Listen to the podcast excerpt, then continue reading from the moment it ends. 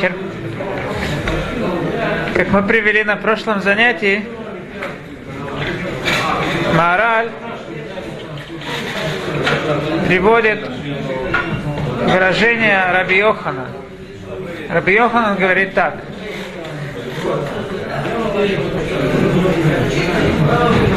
Первое, мудрецы, их сердце было открыто получать мудрость, как Питхош или Улам. После них Ахароним, которые были последние, их была мудрость, их сердца были открыты, как Питхош или Халь, это уже улам 20 амот, 10 метров.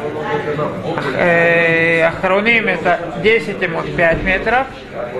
А наше сердце, оно открыто получает мудрость с небес, как и ушко самой маленькой иголки. Как мы видели, что Раби Йоханан объясняет, э, в трактате Эрувин говорится, что если делают Эрув, то можно сделать, э, не, обязательно делать по всему городу Иру, можно сделать, чтобы были такие, как вход, это считается петах. Но петах, вход, когда он считается входом, когда он меньше, чем 5 метров, эсерамот. Если он шире, чем 10 амот, чем 5 метров, это уже не считается, как вход это уже как пролом. Потому что вход он обычно меньше, чем по ширине, чем 5 метров. Пользуясь этим, этой геморрой, объясняет мораль и то, что Раби Йоханан хочет нам сообщить. Улам, он 20 амот, то есть, это, в принципе, его вход не считается входом. Это как бы пролом. Человек для того, чтобы он, со, он э, сочетает в себе материальное и духовное, это его мысли, его разум. Обычно его материя, его тело э, препятствует принятию каких-то, получению мудрости. Но у первых, первого поколения мудрецов не было совершенно, их тело совершенно не мешало принятию мудрости. Это было как пролом, который они получали мудрость с небес. Экран и После этого... Это не было зам. Что? Ну, то есть это не было, не замыкалось? Не замыкалось, не было какой-то даже каких-то преград. Не должно входить, было входить через, через что-то. После этого поколения, последнее поколение, у них да был вход, но самый большой вход, который может быть, это 10 амот. То есть э, сочетание у них, да, было какое-то это самое, чувствовалось их э, какая-то материальность, но их материальность не мешала, но давала э, полнейший вход э, всем всевозможной мудрости.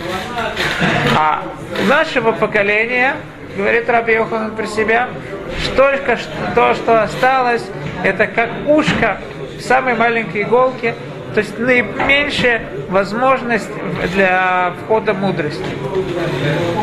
И что же, что же он имеет в виду? Первое поколение это Раби Акива, а второе поколение это Раби Лазар бен Шамуа. И сам Раби Йоханан это то, что он говорит насчет себя. Продолжает Продолжает Гимара и приводит изречение Абае. Абае говорит, и по отношению к тому, что мудрость, она делится, у людей делится мудрость на три части. Есть вещи, которые человек должен принять от кого-либо, он сам до них не может додуматься. Есть вещи, которые человек сам должен понять, и без этого невозможно. И есть еще часть мудрости, это то, что человек, кроме того, что он принимает, кроме того, что он сам постигает, он должен это помнить. Если человек сразу же забывает, так это уже мудрость, она немного стоит чего. Говорит Абае, что по отношению к принять от учителя, это как кол, который, э, как э, кол, который входит в дерево, он входит чуть-чуть и только в самое мягкое место. То есть мы получаем то, что мы получаем от учителей наших, мы получаем с трудом немножко и в самом мягком месте не основные вещи, то, что нам кажется, то, что мы можем понять. А Рове говорит, что по отношению к, к поднятию, к тому, что мы сами додум, можем додуматься, это как человек, который э, свой палец втыкает в воск, он, он э, само понимание человека, чем лучше оно, чем более оно твердое, тем оно более однозначное. Говорит Раба, наш, наше понятие, оно настолько не твердое, что это как вас, э, если человек э, палец втыкает в воск, его можно двигать в различные стороны. И говорит Раб Аши, что насчет э, памяти у нас это как будто опустить палец в колодец, что его можно спокойно вынуть. То есть память на чем основывается? На том, что мы присоединяемся к каким-то вещам. Те вещи, с которыми мы не присоединяемся, у нас мы их не чувствуем на себе, мы надолго их не запомним. Говорит Раваши, с мудростью мы настолько далеки от мудрости, что это как палец в колодец. Из этого мы видим, что Раби Йоханан, который два поколения только после Раби Лазар бен Шамуа был, как мудрецы, насколько действительно могут посмотреть на себя. Из этого мы видим, а говорит, говорит Маран, что же мы насчет себя скажем, когда э, это, как бы он э, аллегорично называет Явшарец. Земля полностью засохла от мудрости и не осталось даже немножко чего-то от мудрости, что же мы скажем в нашем поколении о нашей мудрости?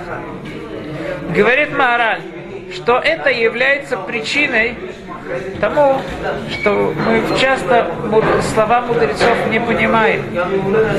Открываем, слышим какие-то слова мудрецов, нам кажется они странными.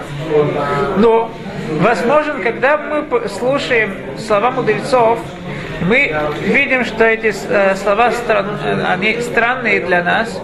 Есть два подхода. Есть люди, которые скажут, а, какие-то странные вещи мудрецы говорят, что-то непонятное. А есть возможность, что человек скажет, это проблема во мне.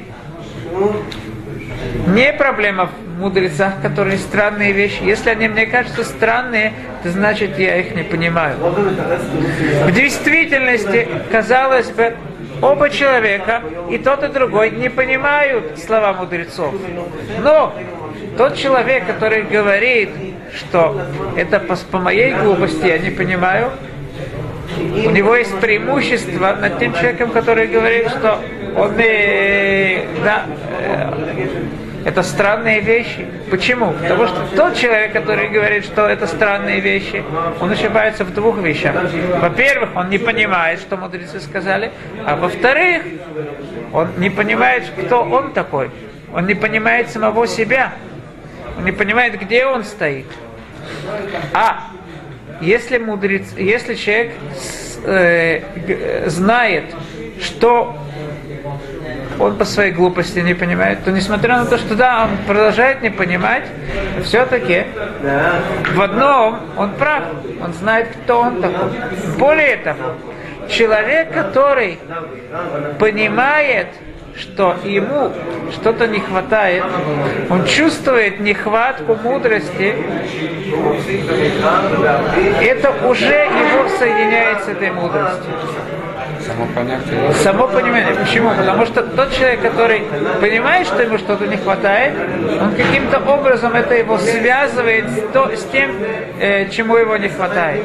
Если же человек не чувствует, что ему чего-то не хватает, то это значит, что у него вообще никакой связи с этой мудростью, с этим э, совершенно нету. Это все равно что э, говорит э, Гимара в э, трактате Шаббат, что басар хай маргиш, если сделать какую-то рану поранить живое тело, то ему больно, он чувствует. А мертвое тело ничего не чувствует. Потому что у него совершенно никаких чувств нету. Если мне больно, то значит, что чем-то я связан с этой мудростью. И говорит Маharaj, что основное наше достижение мудрости, это в принципе понять, что мы не понимаем, понять, где мы находимся, нашу разницу. Может быть, я хочу привести мидраж, который немножко более строит э, эту идею. Есть интересный мидраж, который приводится в э, мидраж, называется Батей Мидраж. И там рассказывается интересная история про Равкана. У Равкана, наверное, когда он уже был в возрасте, родился первый сын. И был спор, когда тот достиг э, пяти лет, был спор его с его женой. И важ, он, Равкана, отец своего сына, хотел, чтобы тот пошел учиться. Тогда пойти учиться это не было. Утром он идет и, веч... и там днем возвращается. Он идет к учителю и живет там. А его мать это единственный сын, и согласилась. Равкана говорит, хорошо, давай приноси это самое, где твоя ктуба? Дед. Жена говорит, ты не прав. В Торе сказано, Химаца Байер Вадавар, когда можно выгонять женщин, жену, да, разводиться. Человек разводится с женой, если он видит, что в чем-то она там у нее какие-то, что-то у нее в ней плохо, мум какой-то, да, какой-то вещи есть. Говорит Равкана, жена, женщина, а мать, которая не хочет посылать своего сына учить Тору, это, это самое большое, самый большой недостаток, какой может быть. Тогда они сделали согласие.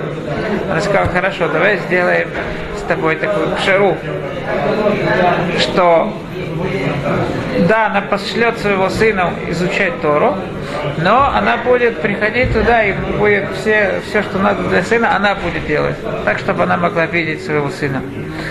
И сын ее там пробыл 20 лет, изучал Тору у этого учителя. После того, как 20 лет прошло, отец э, Равкана заплатил, взял огромную сумму денег, заплатил этому учителю. И тогда сын уже вышел он никогда не выходил, его мать сказала, чтобы он никуда не ходил. Только там был, она будет его делать. Тогда он первый раз выходит в мир, и он пошел на рынок. Деньги с собой не взял. Чем деньги? Он еще не знал, что надо на рынок идут с деньгами. Он гулял по рынку, и вдруг э, он почувствовал жажду подошел к э, своему родственнику, говорит, я хочу попить. А тот продавал это самое, там, не знаю, псиколу, там какие-то у него вода особенная была. И он, и он говорил, что да, вот он продает за три шекеля, пахит за три, за три шекеля, очень дешево. Он говорит, у меня нету денег. Но я же это самое, мой отец, я, я мудрый человек, у меня отец столько денег затратил на мою мудрость, что вот то, что мой отец мне заплатил, это не, не стоит три шекеля, чтобы ты мне дал попить немножко. Тут говорит, как сказано, им хахам, та хахам талах ты мудрым стал, стал для себя мудрым. Тебе Всевышний дал мудрым быть, преподавать Тору, а мне Всевышний дал зарабатывать деньги. Почему я должен свои деньги на тебя тратить? Хочешь, давай три шекеля, я тебе, я тебе дам, я тебе дам попить. Так э, тот так удивился, возвращается домой и говорит отцу, слушай, моя Тура ничего не стоит. Даже попить, попить пахит, христианку Кока-Колы. Надо, я, я решаю это самое. Не буду раввином, лучше быть какой-то бизнес делать. Это более ценно. Говорит отец хорошо. Бизнес хочешь сделать, пожалуйста. У меня есть очень ценный камень. Э, ценная жемчужина, которую я все время сам, он говорит, я хранил на старости, на старости лет, чтобы у меня было из чего, это моя пенсия. Но если ты так хочешь бизнес делать, принеси ее сюда, вот давай возьми оттуда эту жемчужину, пойди продай ее, мы поделим с тобой деньги. Часть будет, половина будет мне на старость, а другой половиной ты будешь бизнес делать, на бизнес. Но поскольку вот э, ты не понимаешь вообще, как это делается, продается, в этом ты разбираешься, я тебе объясню. Вначале, когда ты приходишь в первое место, спроси, сколько это стоит, ну не продавай. Услышь цену. Пойди дальше. Так, э, первый магазин, ты подходишь к городу, там будут всякие безделушки продавать. Спроси, сколько это стоит, не продавай там. Потом ювелирные магазины, и там целый это самый ряд, более и более престижные, и ты так продвигаешься. Там 10 магазинов есть. Когда подойдешь к десятому, вот там продай. Он так сделал.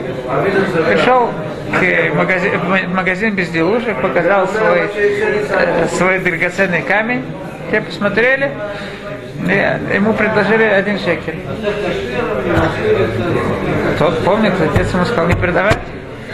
Пошел в ювелирный магазин, один за второй говорят тысячу. Он тоже не продал. Так продвигался. Последнему ему два- дали 25 тысяч за его камень. Получил всю эту сумму, приходит к отцу, говорит, давай делиться.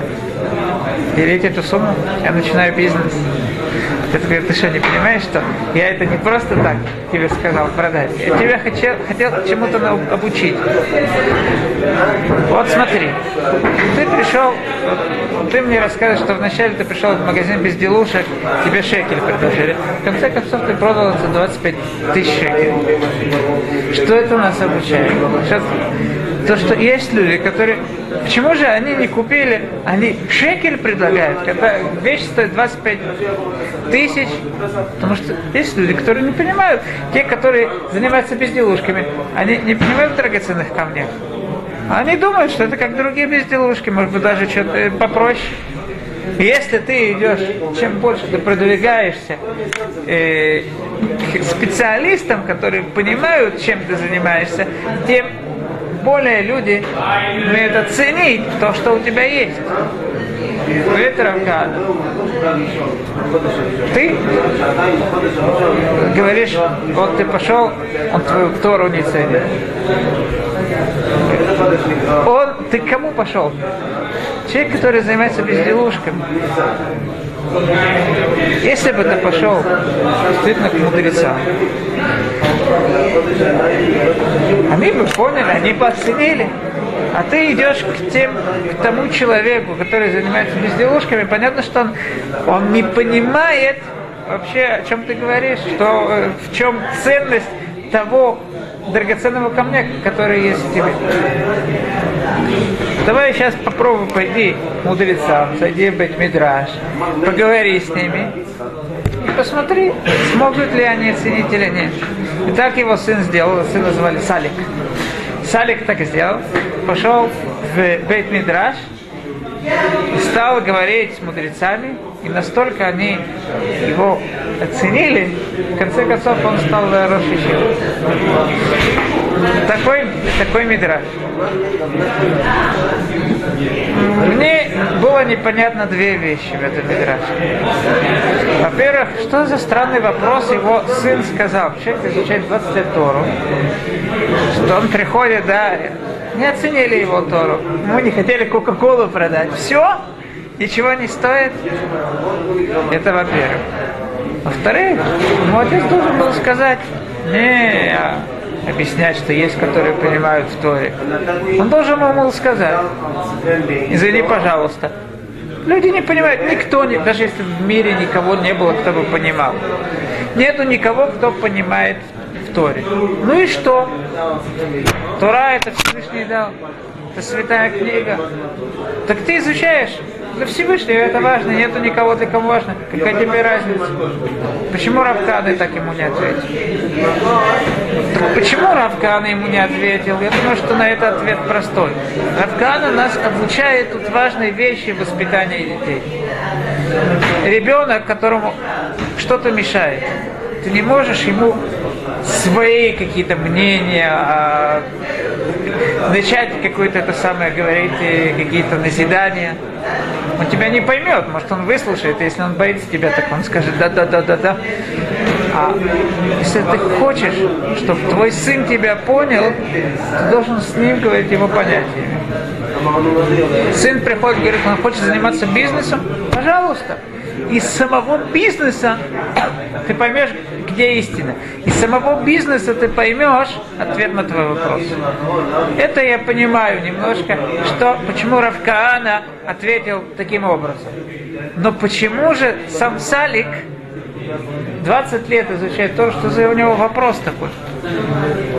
Возможно, я не знаю, это действительно правильный ли ответ или нет, возможно, что Салику мешало то, что есть большой фигура шея в этом мире. Когда люди, сама Тура, он выходит в мир, он видит, что нету ценности для Торы, это очень больно. Люди не могут понять ценности Торы, это очень болит. Нету никакого выражения для ценности Торы. Что же Равкана ответил? Что это тебя не должно, это даже больно не должно. Почему? Потому что точно так же, как если кошка не встает перед, перед Рошей Шивой, перед каким-то большим мудрецом, то не больно, ты не говоришь, а это, э, это не, э, не подсчет для Торы. Потому что кошка вообще ничего не понимает. Есть, так есть и люди, которые они совершенно не разбираются, не понимают. Если они не почитают что-либо, то это не должно быть больно совершенно. Это как э, подобно кошке, которая не встает. Это то, что Равкана ему хотел ответить. И, возможно, это нам объяснит то, что это основано на том, что мы видим в словах Мораля. Человек, который не связан с мудростью, он никогда не поймет и не оценит ее. Действительно оценить сможет тот, который, у которого какая-то связь с мудростью есть. Он почувствует, что ему что-то не достает, он почувствует боль, и он и это будет свидетельство тому, что он действительно связан с этой мудростью. Продолжает Мораль и говорит, что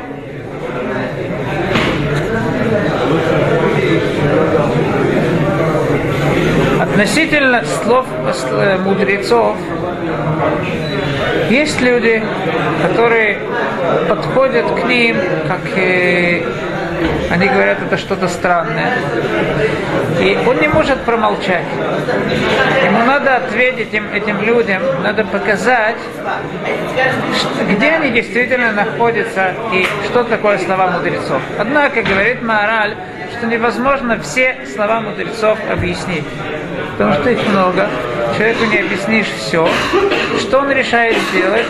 Для того, чтобы ответить, он переводит список различных вопросов на слова мудрецов. Для того, чтобы ответить на весь этот список вопросов, он возьмет из каждого, каждого вопроса возьмет наиболее непонятные какие-то вещи в словах мудрецов и постарается показать в них большую глубину, и тем самым будет ответ, и человек сможет выучить из этого и на все другие его вопросы, которые у него существуют. Тогда без Радашем посмотрим, какие же вопросы основные существуют на слова мудрецов э, в дальнейшем, и начнем уже саму книгу, саму книгу где мораль отвечает на эти вопросы. Спасибо.